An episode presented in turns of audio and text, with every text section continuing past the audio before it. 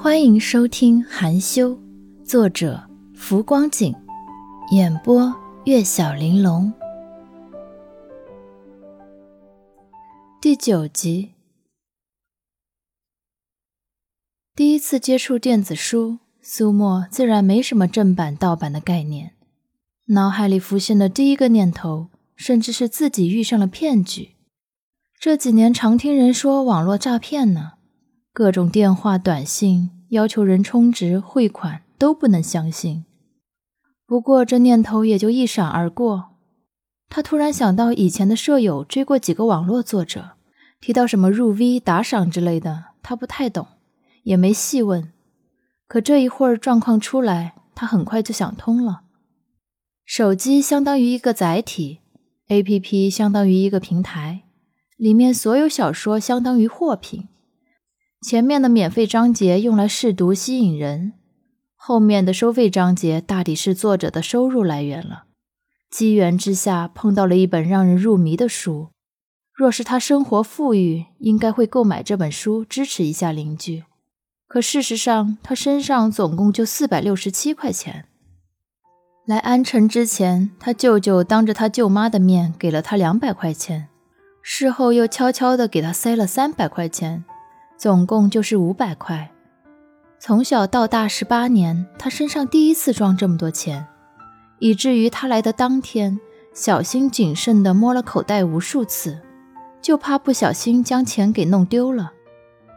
而他为了买睡裙和脸盆，花了三十多块，剩下的这些是他未来两个月所有的零花钱了。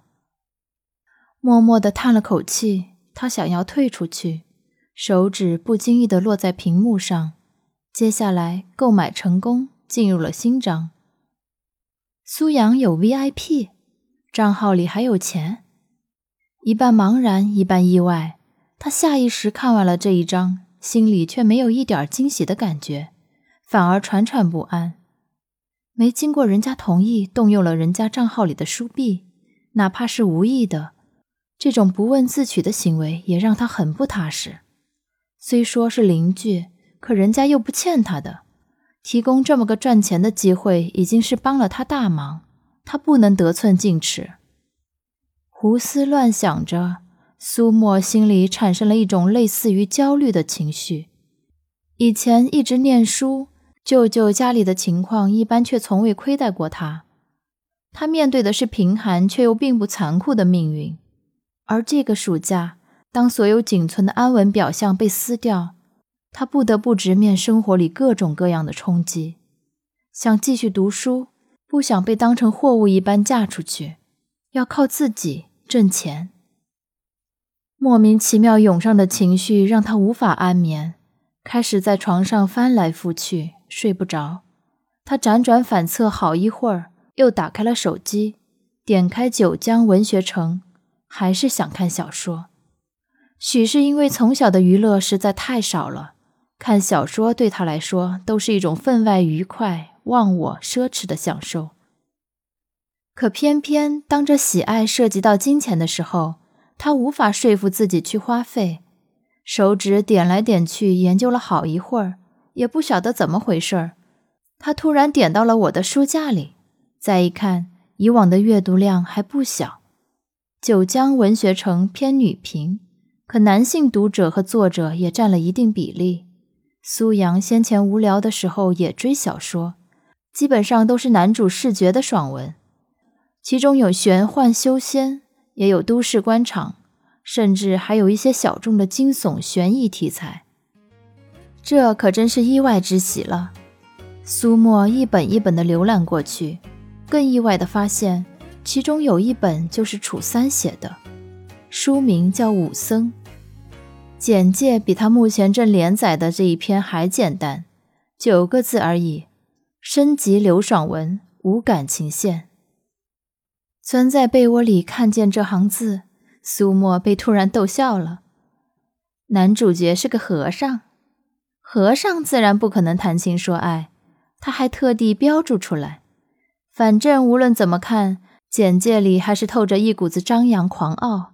却又不让人讨厌，这种感觉有点像他那个人，看上去高冷、生人勿近的样子，却自有一种矜持自信的气场，让人觉得他就该是那样的，没必要去迎合迁就谁，也不用去费心思攀附谁。况且他长得那么好，现实里应该也被很多女生追求喜欢过，就和小说世界里一样，众星捧月，女粉丝能开一个后宫。猛地想到这儿。苏沫竟觉得脸上微微一热，他下意识抬手揉了揉脸，摒除杂念，开始看武僧。也是不知不觉便看进去的，直到他被外头走路关门的动静惊醒，突然发现天已经亮了，早上六点多。刚才那动静是张雨薇要去上班弄出的声响，他竟然一晚没睡。意识到这个问题。他整个人都有些不好了，不敢再看手机，翻个身，强迫自己看着墙壁睡觉。快递店早上九点开门，也没有强制时间。可在苏阳的认知里，苏沫实在不是一个喜欢睡懒觉的女生。早上八点多，他发现苏沫没起，着实意外了好一会儿。眼看着时至八点半，他叫的外卖都到了。便抬手敲响了苏沫的房间门。苏沫被敲门声叫醒，懊恼地去卫生间飞快地洗漱完，顶着一个浅浅的黑眼圈坐到了餐桌边。苏阳盯着他看了几秒，迟疑地笑起来：“昨晚做贼去了？”哦。苏沫咬了一口包子，腮帮子鼓鼓的，抬眸看他。半晌才意识到自己遭了打趣，想了想，有些羞愧地说：“没。”那你这……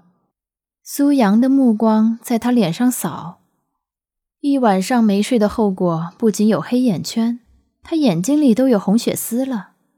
因为眼睛困，照过镜子，苏沫自然也晓得，只得低声老实的交代。意外发现你给的手机里有一个看书软件，我嗯看小说了。什么小说啊？这么吸引人？房间门吱呀一声响，许少辉单穿一件大短裤出来，说话的嗓音懒散间带着一点沙，语调里还有两分戏谑的打趣，听起来心情很好的样子。下意识想到昨晚的插曲。苏沫臊得不行，也没看他，磕磕绊绊的回了一句：“嗯，没，没什么，乱看呢。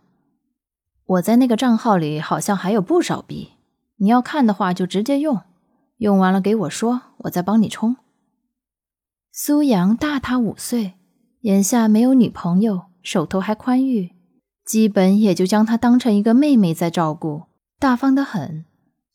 苏沫却被他这豪气十足的腔调惊到，含糊的应了一声，很快吃了两个包子，没有多逗留，低头拿了钥匙就往外走，说自己先去店里面。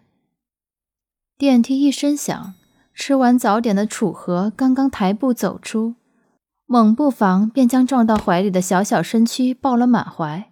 待他回过神后，放下落在女生胳膊上的那只手，低头去看。便发现小姑娘已经受惊般的退了一步，此刻正抬起通红的一张脸，连连道歉：“呃，对不起，对不起，我不是故意的。”本集播讲完毕，感谢各位的收听，喜欢的听友们欢迎订阅、转发和评论，给主播一点小小的鼓励吧。